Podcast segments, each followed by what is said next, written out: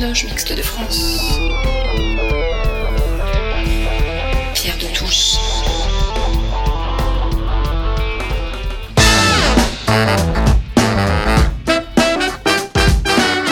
Les débats de Pierre de Touche.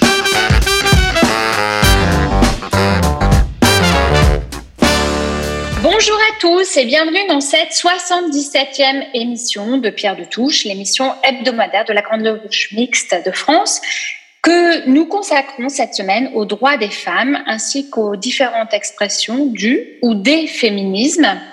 Alors que l'Assemblée nationale a voté il y a quelques jours l'allongement du délai légal pour recourir à un avortement, et que quatre femmes sont candidates à l'élection présidentielle, force est de constater que la lutte pour les droits des femmes est loin d'être terminée.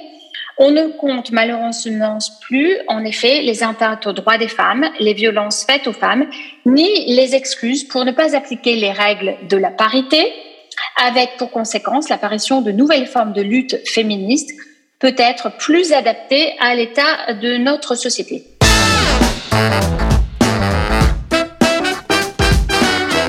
Les débats de Pierre de Touche.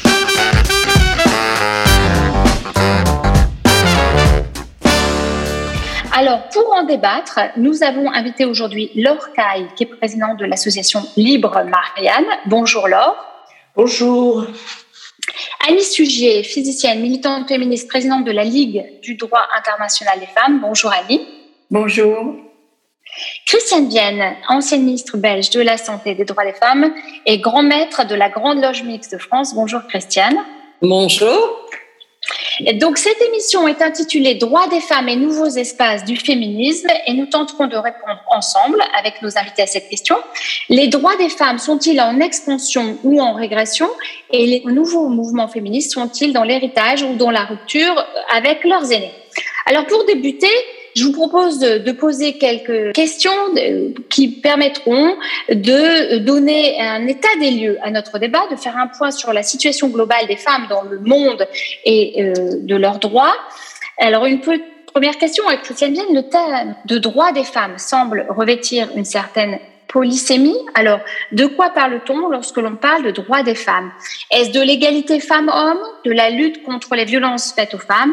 Et pourriez-vous euh, nous en dire un peu plus? Et puis, après Christiane Vienne, je poserai la question à nos deux autres intervenantes. Disons que, en ce qui me concerne, l'impression que j'en ai, c'est que, euh, tout d'abord, quand on parle de droits des femmes, euh, on ne parle pas tout à fait de la même chose si on dit ces mots-là en France ou si on les dit euh, dans d'autres pays, dans un pays musulman euh, ou si on le dit euh, aux États-Unis. On ne parle pas tout à fait de, de la même chose. Donc le, le, droit des femmes, il est à la fois universel dans la mesure où le droit à salaire égal, le droit au respect de son corps, euh, le droit de se promener dans la rue sans être euh, violé ou agressé euh, sont des droits universels. Mais il y a à travers, je vais dire pas seulement les cultures, les manières de les conjuguer peuvent être différentes d'un État à un autre.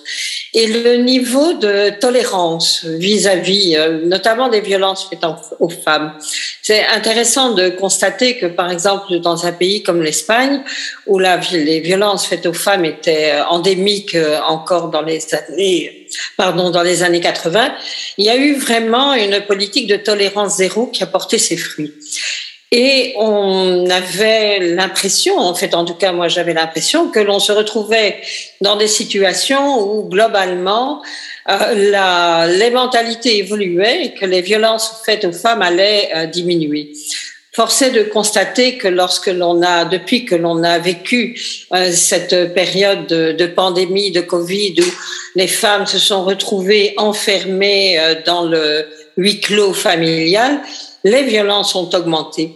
Donc, on se rend compte par là que finalement, rien n'est jamais acquis et qu'il y a on, ce n'est pas qu'il y a de nouveaux combats, c'est que parfois on on doit toujours reproduire les mêmes combats. C'est un peu comme euh, le mythe de Sisyphe. On n'a jamais fini euh, de se, de s'impliquer, de se battre pour euh, non seulement l'égalité de la, je dirais, l'égalité apparente, mais l'application réelle du droit.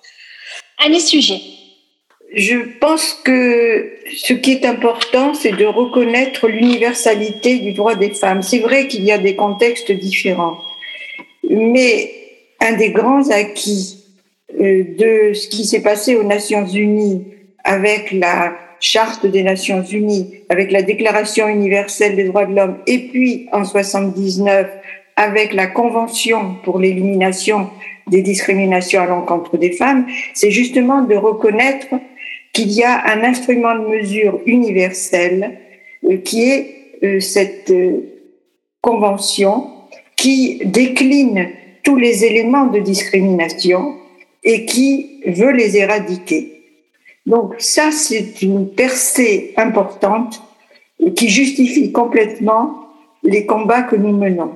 Malheureusement, il y a actuellement une fracture au sein du mouvement féministe sur ces questions euh, avec la notion de relativisme culturel. Au nom des religions, au nom des traditions, on voudrait que le droit des femmes soit différent et les batailles autour de l'identité vont se traduire finalement par une régression du droit des femmes. On est parti d'un combat pour la liberté et pour l'égalité. Le mot liberté est très important parce que la question du droit de choisir le nombre d'enfants et à quel moment avoir des enfants, ça fait partie de notre liberté. La, lutte contre les violences faites aux femmes, ça fait partie aussi de la liberté parce que ça vous empêche, cette peur de la violence, d'être libre, d'aller où vous voulez. L'égalité, c'est encore autre chose. C'est l'égalité dans le monde politique, dans le monde économique.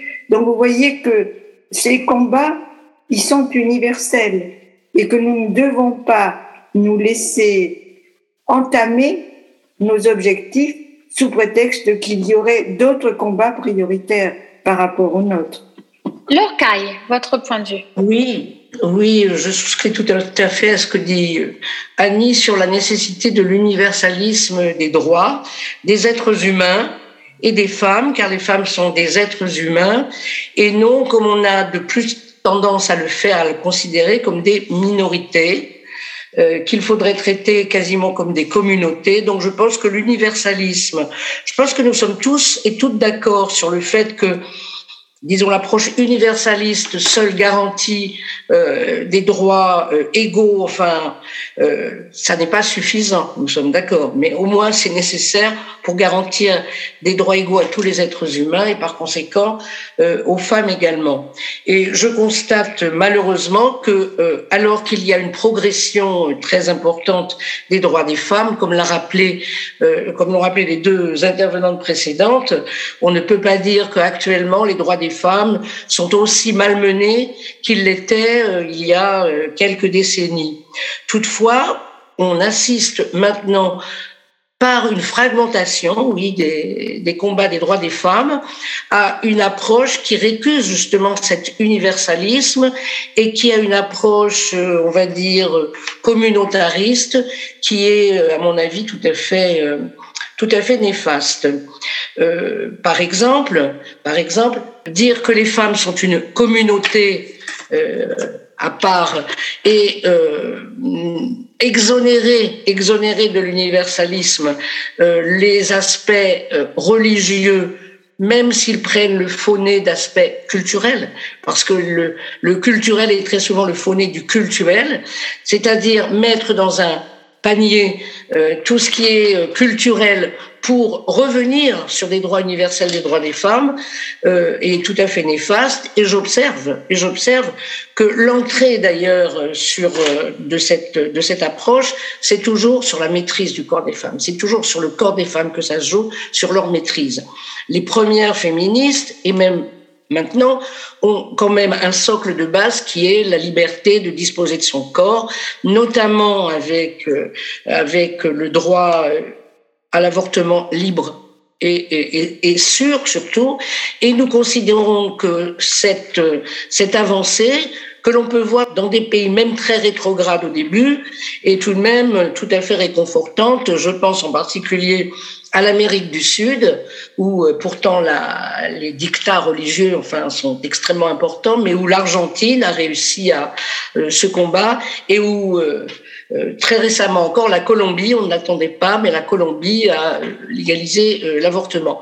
Donc des, des avancées absolument certaines, absolument certaines, mais qui sont encore une fois complètement remis en cause par un patriarcat que l'on ne dénonce pas assez pour des tas de raisons qu'on aura peut-être l'occasion d'évoquer, à savoir le patriarcat religieux. Et je m'arrêterai là, j'espère qu'on pourra revenir sur la notion de patriarcat religieux. Alors, on va dérouler un peu notre état des lieux. Montée des extrêmes, euh, qu'ils soient politiques, religieux, euh, présence de certains candidats à la présidentielle se réclamant presque des mouvements masculinistes. Assiste-t-on à une véritable offensive contre les femmes et leurs droits? Euh, Sont-ils plus en danger qu'il y a dix ans? D'un point de vue mondial, qu'en pensez-vous à ce sujet je, je, enfin, moi j'ai été notre association a été particulièrement sensible à un tournant qui est 1979 avec la révolution islamique d'Iran. C'est-à-dire que du jour au lendemain, on présente comme révolutionnaire le fait d'imposer à toutes les femmes de porter le voile islamique. Et le prosélytisme qui est né de cette révolution islamique nous frappe, y compris dans nos pays. On le voit actuellement, mais on l'a vu en 89 avec le début de l'offensive du voile. On le voit maintenant dans le domaine du sport. Si le sport m'intéresse, c'est justement parce que il est dirigé par des règles fondées sur des principes éthiques fondamentaux universels. C'est inscrit dans la charte olympique. Comme on a du mal à démontrer cet universalisme, et qu'il y a une fracture de génération sur ce sujet, c'est intéressant de trouver une thématique qui puisse intéresser la jeunesse et qui soit pédagogique, avec des influenceurs, car on sait que les sportifs sont des influenceurs. Avec ce qui se passe aujourd'hui avec l'Ukraine, on voit l'importance des prises de position dans, le monde du sport. Eh bien, nous, nous avons choisi ce sujet pour montrer à quel point ce prosélytisme islamiste pénètre et comment dans un domaine aussi réglementé que le sport, dans lequel la notion de neutralité, qui est l'équivalent en plus puissant que la laïcité dite à la française, eh bien cette, cette obligation de ne pas exprimer de position religieuse, politique, raciale dans le stade est mise à mal par la volonté d'un certain nombre de pays, à commencer par l'Iran. Qu'est-ce que ça signifie le voile? C'est une séparation des sexes. Et là, c'est pour moi très important de dire quel est notre idéal de société. Notre idéal de société, c'est une société mixte, femmes et hommes. Le voile, ça veut dire l'apartheid sexuel. Donc, à un moment donné, il faut savoir pourquoi on se bat, nous, féministes. On se bat naturellement pour nos droits de liberté et d'égalité, mais on se bat aussi pour un modèle de société. Et ce modèle de société, c'est un modèle mixte, hommes et femmes, et non pas un modèle de ségrégation sexuelle. Alors, Christiane Vienne, euh, d'un point de vue européen, où en sont les droits des femmes euh, actuellement? Je dirais que les choses, euh, si l'on prend les choses du point de vue euh, tout à fait euh, légal, les législations européennes ont évolué en faveur du droit des femmes dans des domaines tels que les droits reproductifs, tels que le, domaine de la toute la législation du travail. Et donc, on peut dire que le problème ne se situe pas. Je crois que le, très honnêtement, le problème ne, ne, se situe plus dans le droit. On parlait tout à l'heure euh, de l'avortement. On se rend compte que presque même dans les États où l'on a légiféré, où il y a des législations qui évoluent très favorablement, pardon, en la matière, l'accès à l'avortement est de plus en plus difficile parce qu'il y a beaucoup d'hôpitaux qui n'ont plus de médecins qui pratiquent les avortements. Et donc, on se retrouve dans des situations où, dans ce, domaine-là particulièrement, il y a un droit. L'appareil législatif, si on le prend à l'échelon euh, dans l'espace de tous les pays européens, est correct. Et pourtant, on a de plus en plus de mal à appliquer ce droit et à en bénéficier. D'autre part, on se retrouve aussi avec euh, euh, des pays où le droit des femmes est durement secoué, dans des pays comme la Hongrie, comme euh, la Pologne, où les féministes, les femmes se battent d'une manière extrêmement forte, par exemple, contre les restrictions de leur liberté. Donc, la, aujourd'hui, on se trouve dans une situation où il me semble que les droits sont bien présents. Le tout, c'est qu'on puisse les appliquer et qu'il n'y ait pas de, de, marche arrière. Et d'autre part, puisqu'on parlait d'universalisme, euh, je me dis la, les questions d'égalité euh, et les questions euh, de droit des femmes, elles concernent aussi les hommes. Et heureusement, il y a des hommes qui sont euh, féministes. Et on parle souvent des mouvements féministes et je pense qu'on devrait euh, aussi parler de la présence des hommes dans les mouvements, dans le mouvement féministe. Euh, parce que la, tendance serait de croire que euh, un, seules les femmes savent parler des femmes et seules les femmes sont capables de se défendre. Mais c'est un projet de société, euh, c'est un projet qui englobe toute la société, l'égalité entre hommes et femmes et les droits des femmes. Et donc c'est aussi bien nos fils que nos filles, nos pères que nos que nos mères. Et je me dis cette dimension-là, elle a tendance aujourd'hui, et c'est peut-être parce que c'est dans les modes de pensée qui évoluent comme ça, à dire finalement ça, ça ne concerne que les femmes. Donc elles se débrouillent entre elles de leur côté, euh, mais c'est pas ça qui fait société. Alors d'ailleurs, je voudrais préciser que euh, il y a quelques mois, nous avions eu un débat sur ce thème et que nous avions invité Gérard Biard, le rédacteur en chef de Charlie Hebdo, qui est un militant féministe. Ben voilà, zéro macho. Euh, euh, Laure Caille, vous vouliez réagir à ce sujet, vous vouliez réagir d'abord Laure Caille. Oui, oui puisqu'on parle de Gérard Biard, il est effectivement président de Zéro Macho qui est une association d'hommes féministes. Donc je suis absolument convaincue qu'il y a des hommes féministes, mais je ne suis pas tout à fait d'accord sur le fait que la responsabilité euh, des, atteintes aux droits des femmes serait également partagée. Vous imaginez bien.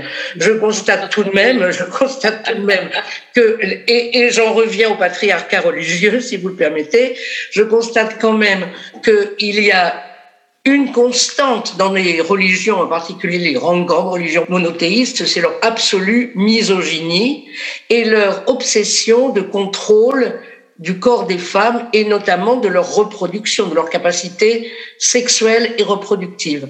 Donc tout à fait d'accord pour combattre avec les, les, hommes féministes, mais tout de même en reconnaissant que le matriarcat n'est pas la cause première euh, euh, des problèmes.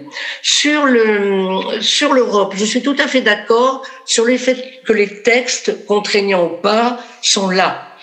Euh, sur leur application, j'aurais tendance à dire qu'il y a non seulement une stagnation, mais une régression. Je prends deux exemples.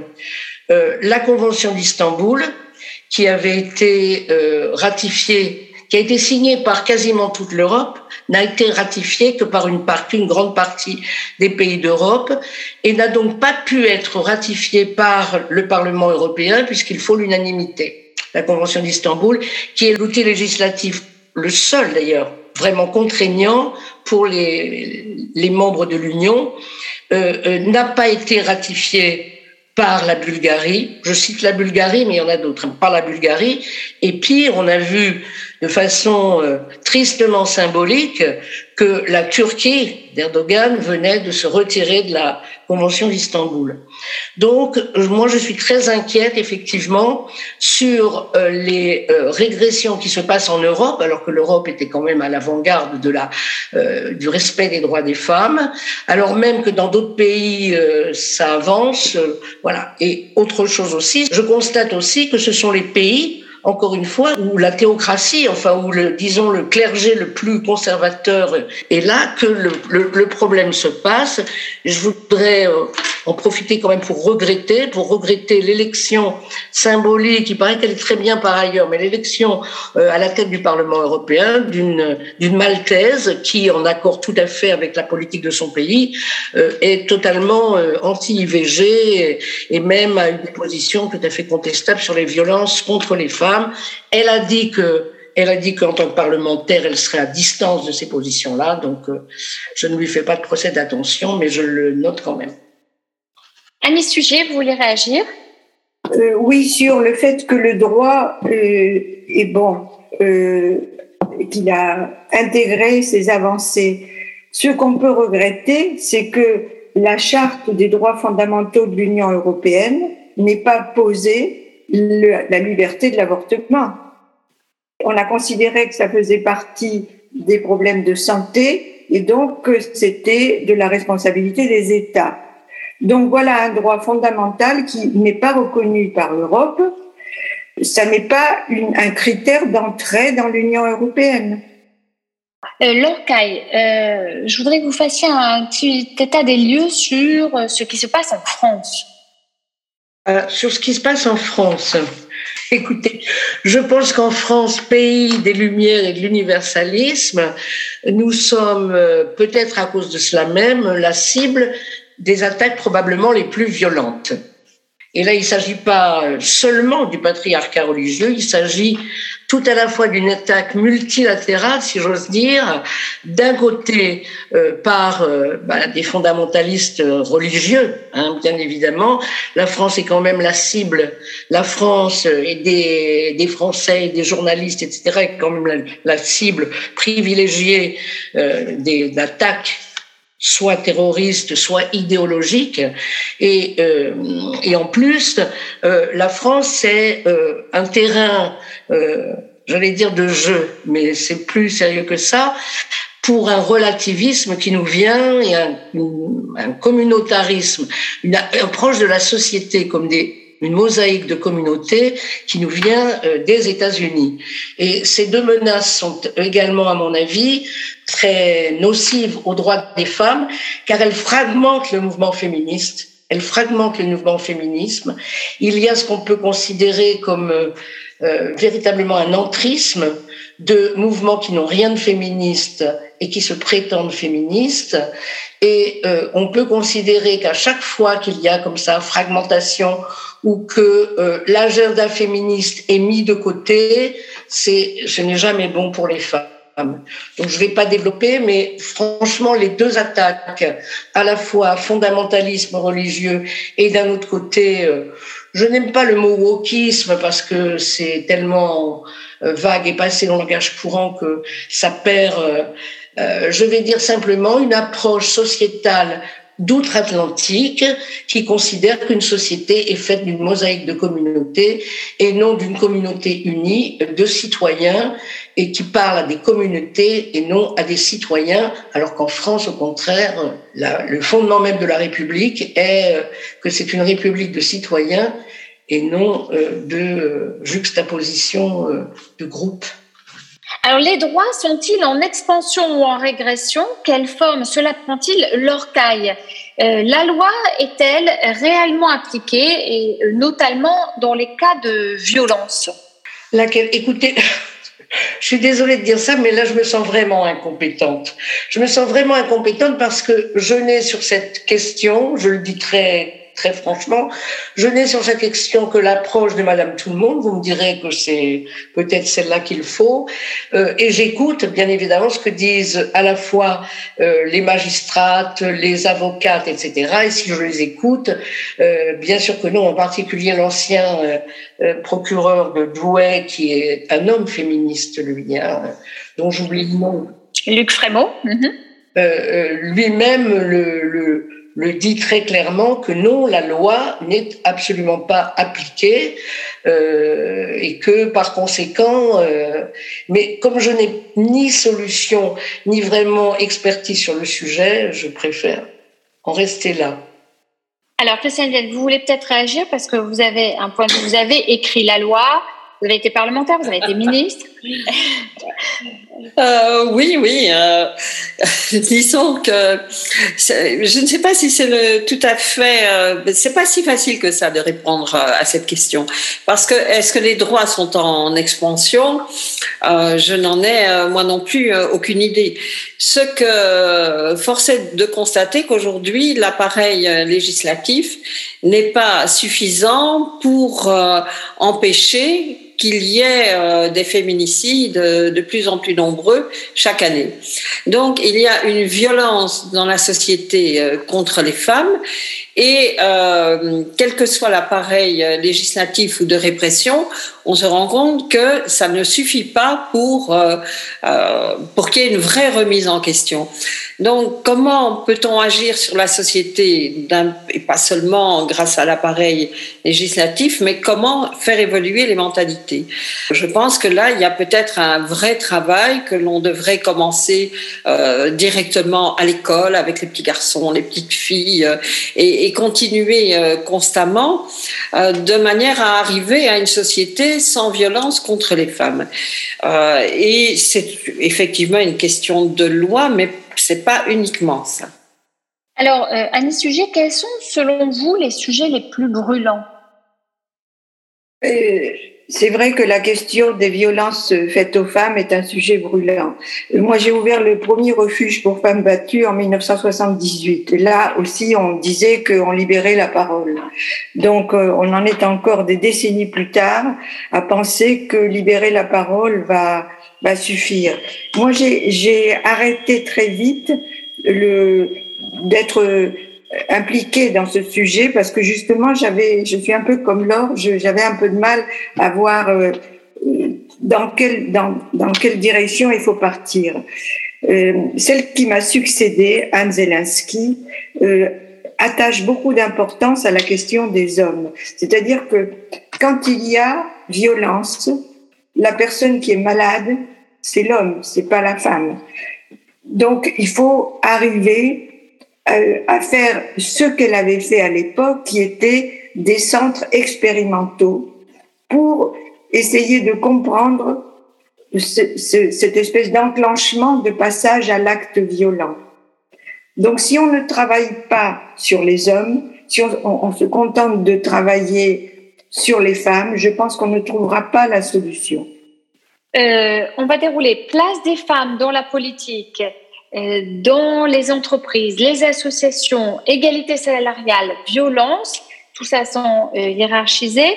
Je vais passer la parole à Lortaille puis à Christiane Vienne.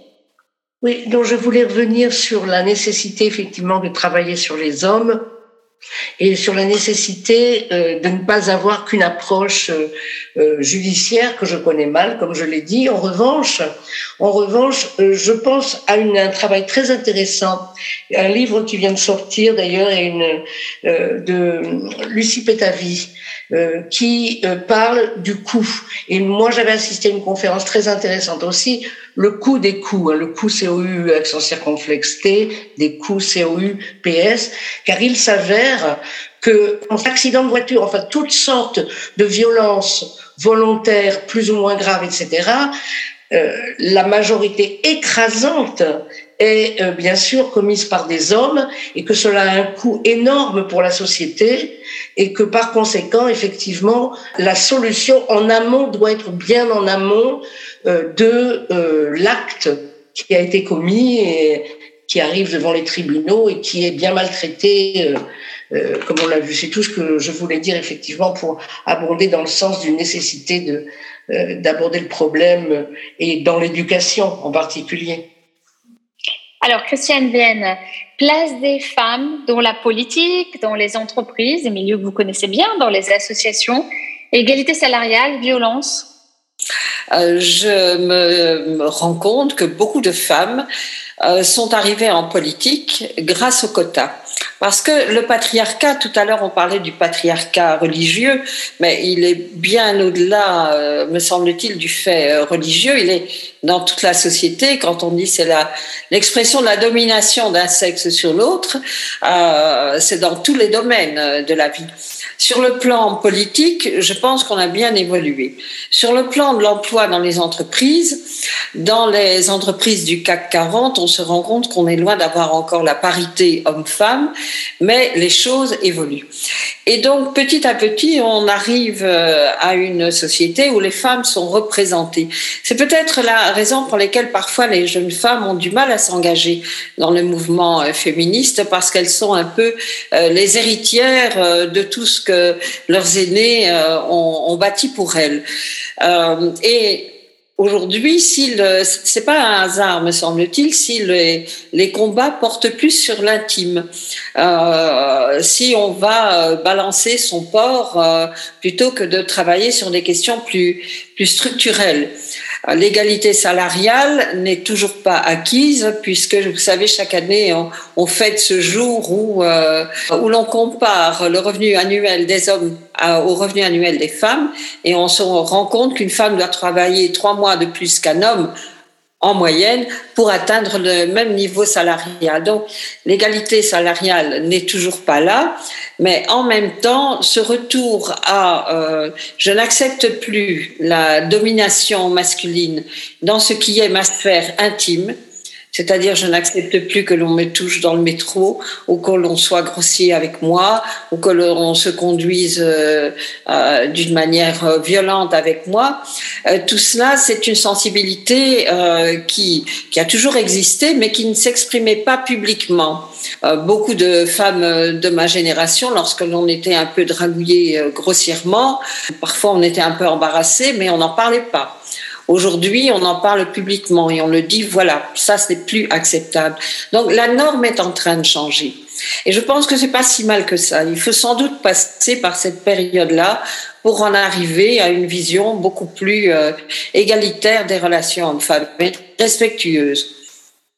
Alors, Annie Sujet, nous parlions en introduction des nouveaux espaces de lutte féministe.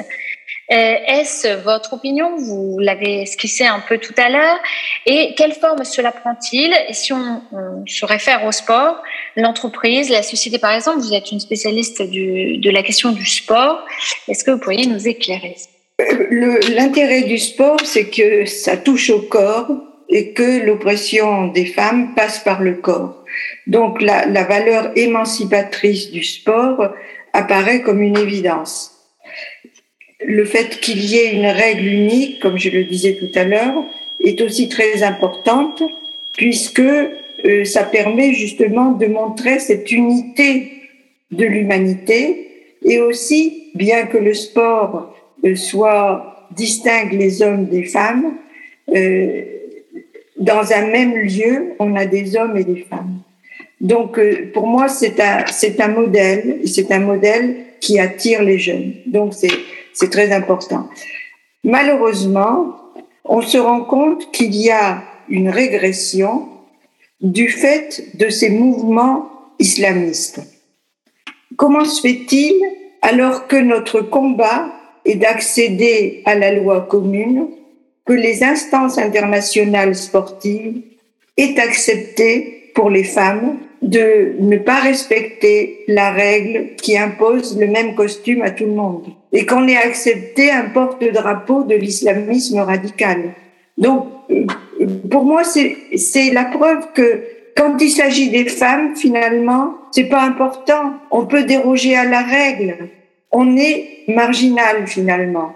Et c'est ça qui est le plus grave, c'est que l'universalité, c'est pour les hommes. Regardez l'équipe de football d'Iran masculine ou d'Arabie saoudite masculine, elles sont habillées comme les autres. Mais quand vous regardez les femmes d'Iran, elles sont couvertes de la tête aux pieds. La condition qui a été posée par l'Arabie saoudite pour permettre à des femmes de, venir en compétition, c'est qu'elles soient voilées de la tête aux pieds, que ça soit non mixte et qu'elles soient en permanence sous le regard de leur gardien mâle. Est-ce que c'est de l'émancipation, ça? On a dit que le droit des femmes varie au gré des cultures et des religions. Qu'est-ce qu'on va faire de toi? Tu marches même pas droit.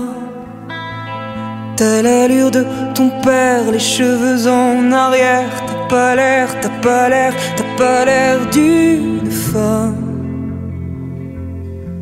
D'une femme. Sont passés tes seins cambrure de félin. Tantôt mère nourricière, tantôt putain vulgaire. Conduis-toi, conduis-toi, conduis-toi comme une femme. Comme une femme. Comme une femme.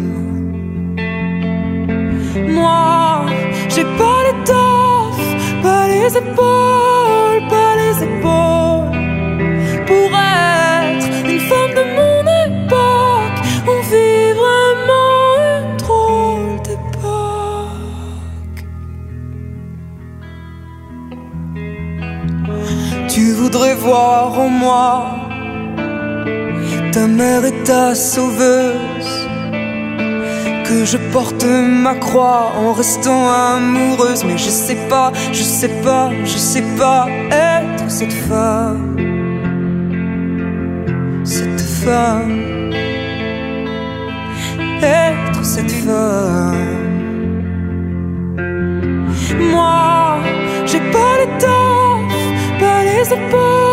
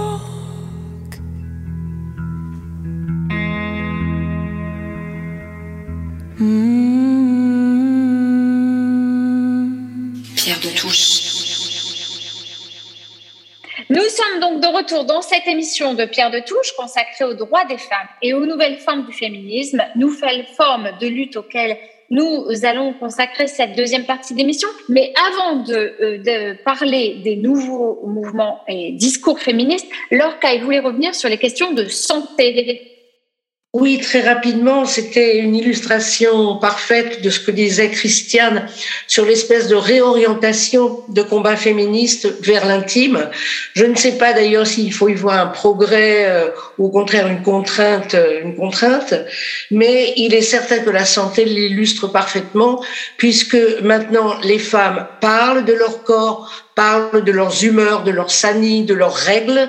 Euh, et je suis désolée de dire humeur sani parce que, mais vous voyez vraiment de l'intime et euh, des choses qui autrefois étaient euh, considérées comme honteuses ou surtout à cacher.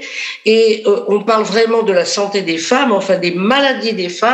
Je pense à l'endométriose, je pense évidemment au cancer du sein, je pense aux violences obstétricales, qui euh, sont des choses qui sont euh, évoquées maintenant alors qu'elles ne l'étaient jamais. Je pense que c'est aussi une forme de libération de la parole qui est euh, qu'il faut noter. Encore une fois, voilà.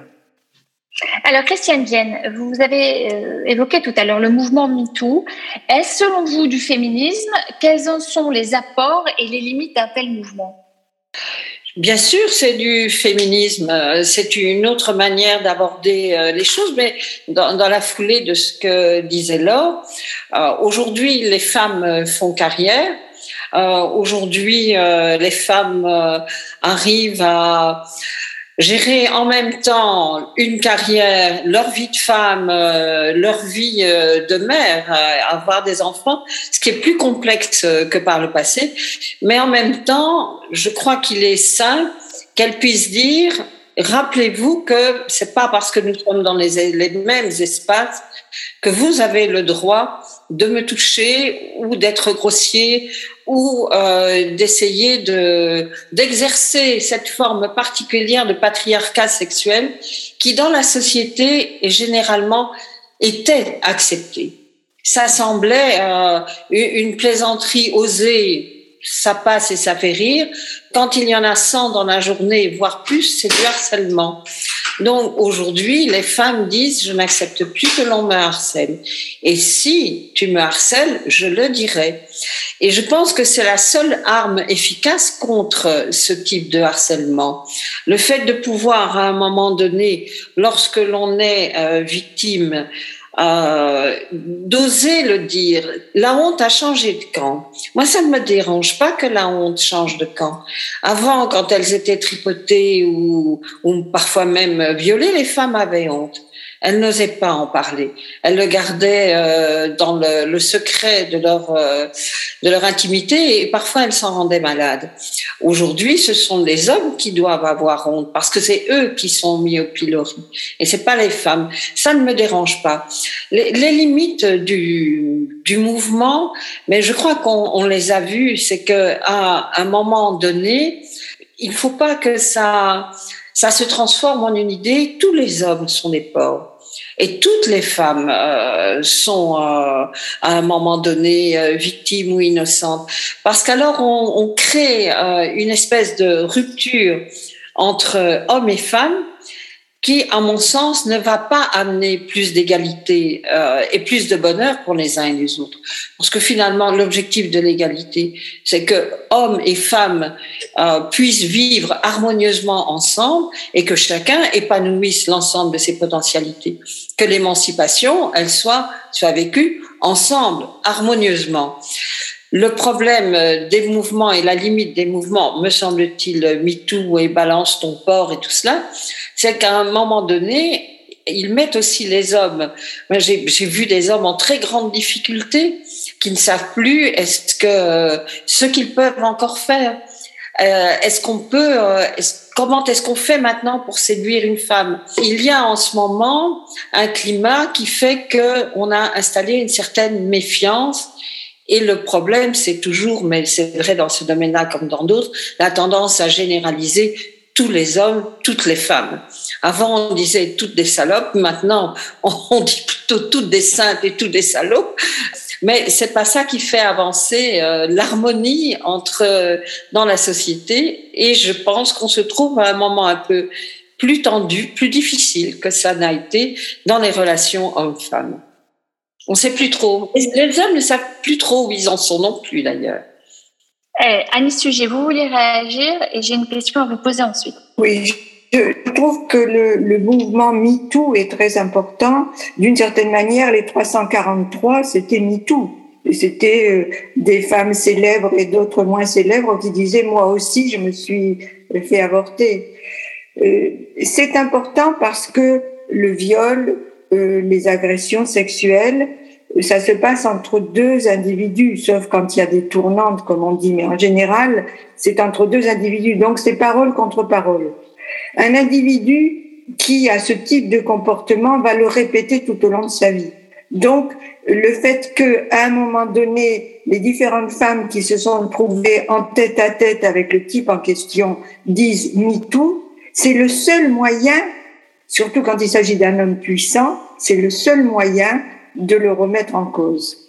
Donc ça, c'est un outil, finalement, dont se sont toujours servis les féministes, mais les réseaux sociaux, euh, les médias, etc., ont été une aide pour renforcer ce mouvement.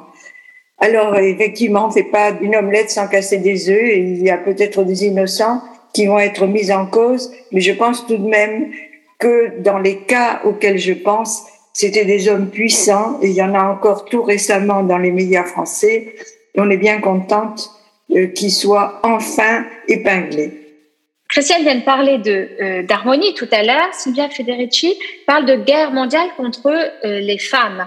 Comment vous positionnez-vous par rapport à cette phrase, Annie Sujet J'avoue que je ne vois pas trop comment répondre. On a progressé dans la prise de conscience, dans l'évolution du droit. C'est tout ce que nous avons dit depuis que nous parlons ensemble. Il y a des mouvements venus du passé, comme l'islamisme, comme les évangélismes, tous ces fondamentalismes ou certains nationalismes aussi.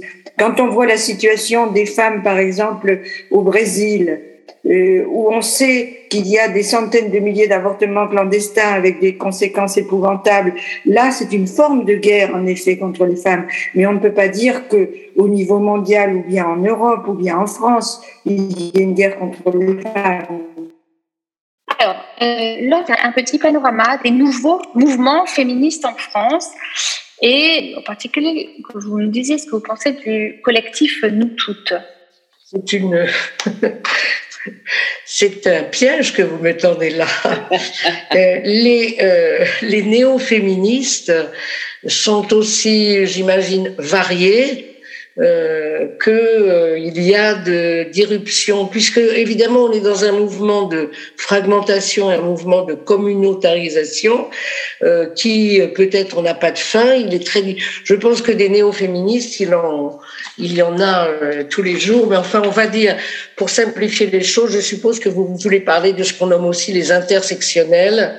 On va prendre ce terme-là qui est le plus fréquemment utilisé mais écoutez, ce que j'en pense d'abord, c'est que euh, ces néo-féministes ne sont pas du tout aussi néo que ça et que euh, elles s'approprient quand même des concepts en les dévoyant euh, qui sont bien antérieurs à leur apparition.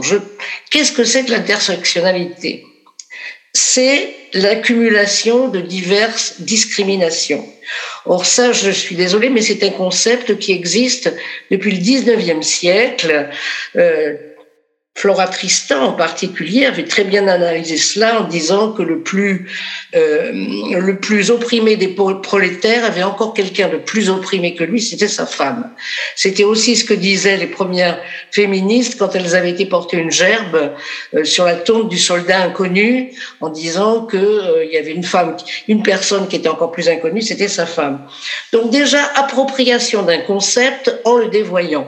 Car ce que j'observe dans les néo féminisme, c'est qu'il y a une discrimination, enfin une hiérarchie des discriminations qui est euh, totalement fausse, de façon conceptuelle, de, de toutes les façons, c'est qu'on oblitère complètement la notion de classe, de milieu socio-économique, si vous préférez, pour lui préférer la notion de race, euh, qui évidemment met l'universalisme à bas et qui euh, est quand même une perversion absolue euh, du concept de discrimination cumulée et par conséquent qui est tout à fait qui est tout à fait négatif par rapport pour appréhender justement ce que peut être ce que peut être un antiféminisme vraiment intersectionnel. Il est certain, il est certain que les discriminations se cumulent, mais je prétends moi que entre une personne, quelle que soit sa couleur de peau, de la bourgeoisie de son pays, a plus à voir avec une bourgeoise d'un autre pays, sauf s'ils sont vraiment, je ne pense pas à des exemples contraires, que euh, simplement deux personnes qui vivent de la même façon, euh, mais qui ont une couleur de peau différente. Je ne dis pas qu'il n'y a pas de racisme, on est bien d'accord. Je ne dis pas qu'il n'y a pas des discriminations qui se cumulent. Mais je pense qu'à vouloir simplifier euh, ce concept, on le pervertit et c'est malheureusement ce qui distingue les néo-féministes. Par ailleurs, dans les mouvements néo-féministes, je constate qu'ils sont infiltrés par des personnes qui ne sont ni féministes ni femmes d'ailleurs. C'est-à-dire qu'en particulier, ils sont tout à fait infiltrés par euh, cette euh, mouvance qui se prétend anti-homophobe et anti-transphobe, ce qui est tout à fait juste, mais qui confondent volontairement, à mon avis, l'orientation sexuelle des individus et euh, la relation entre le genre qui est une construction sociale et le sexe qui est une réalité biologique en niant complètement la réalité biologique, ce faisant, ce faisant, niant complètement la réalité biologique d'être femme et que les discriminations sont fondées sur le sexe et non pas sur l'identité de genre euh, qui, elle, est un stéréotype social.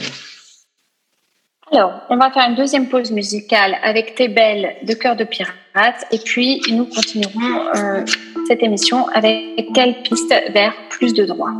C'est bien connu, on dit que pour leur plaire, faut être joli. Comprendre qu'il faut se taire quand on n'est pas du même avis. Et j'ai porté quelques jugements sur des bribes à quelques moments pour finalement en comprendre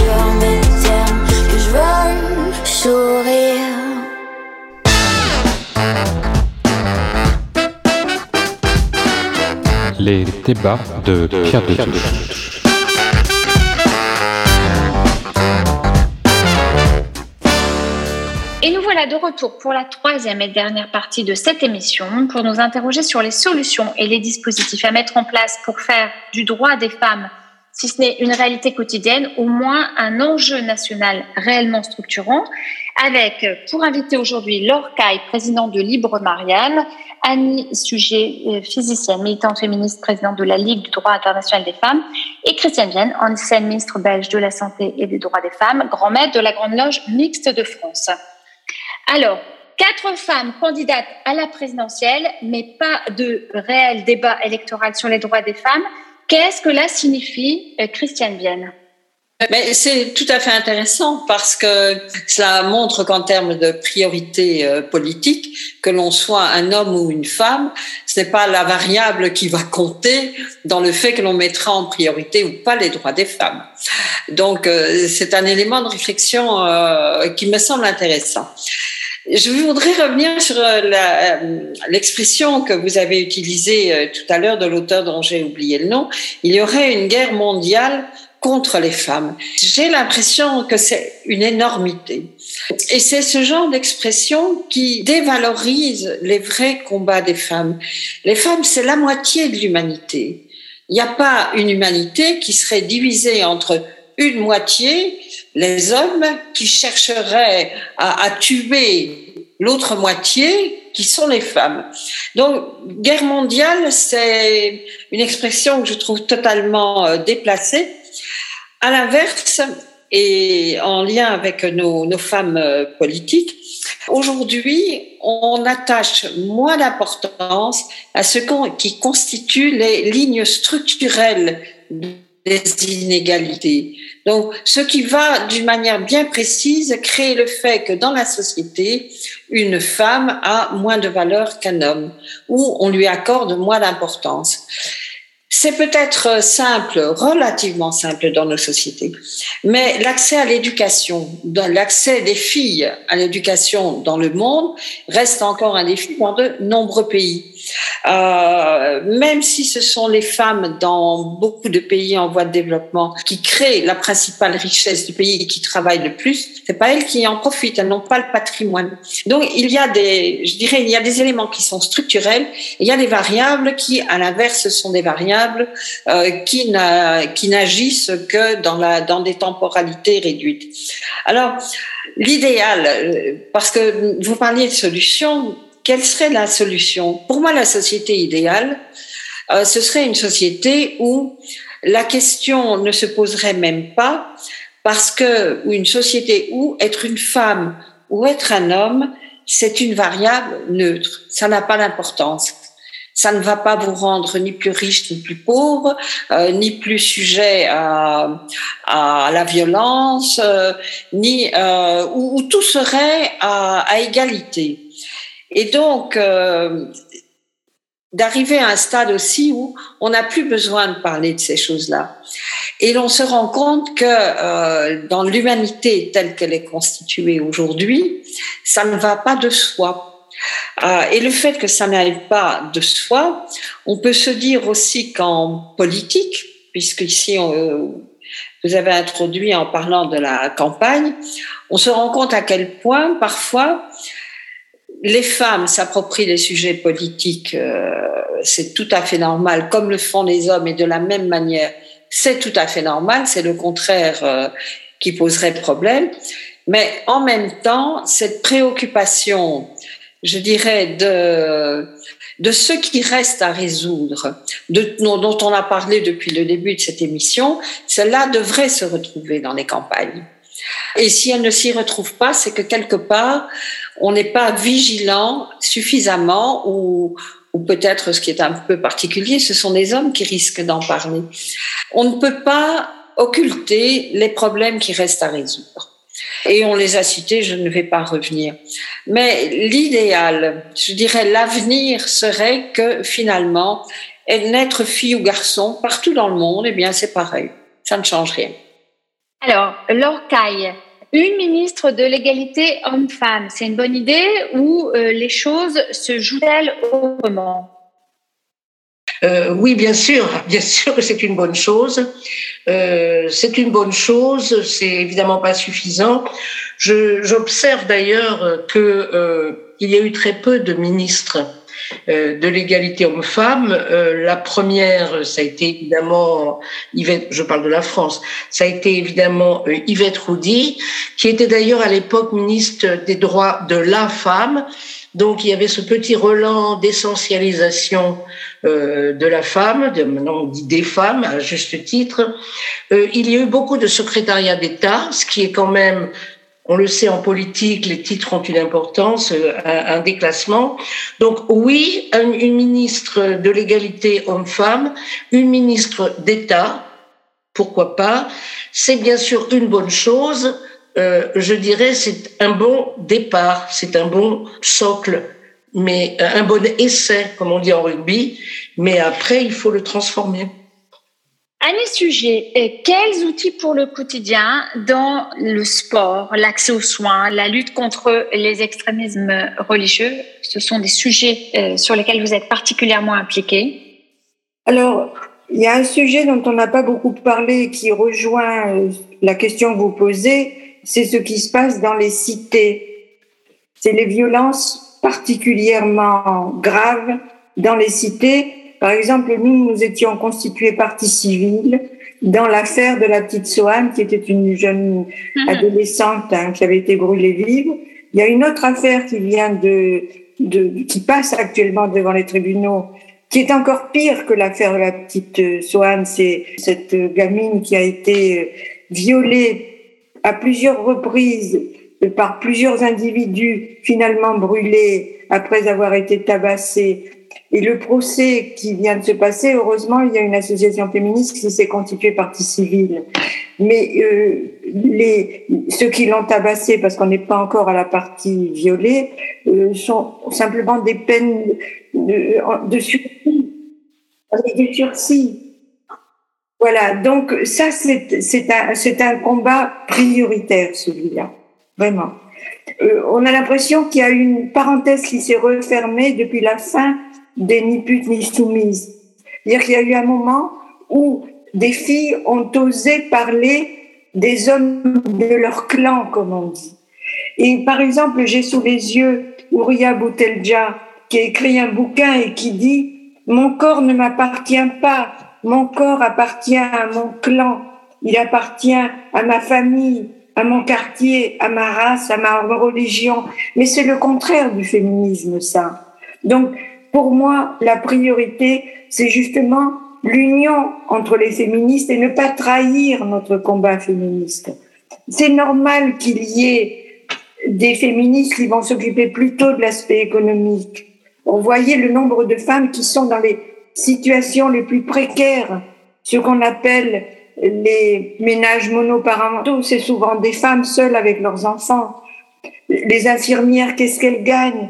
Tout ce problème de, classe qui touche directement les femmes, c'est normal qu'il y ait des mouvements qui se soient spécialisés là-dedans. C'est normal qu'il y ait des mouvements qui se spécialisent dans la question du harcèlement, du viol, des violences. C'est normal qu'il y ait des femmes qui s'intéressent, des féministes, à la question politique. Donc ces divisions du mouvement féministe sont normales et constructives. Mais trahir le mouvement féministe, voilà qui n'est pas normal. Et ce que je viens de vous lire, c'est de la trahison.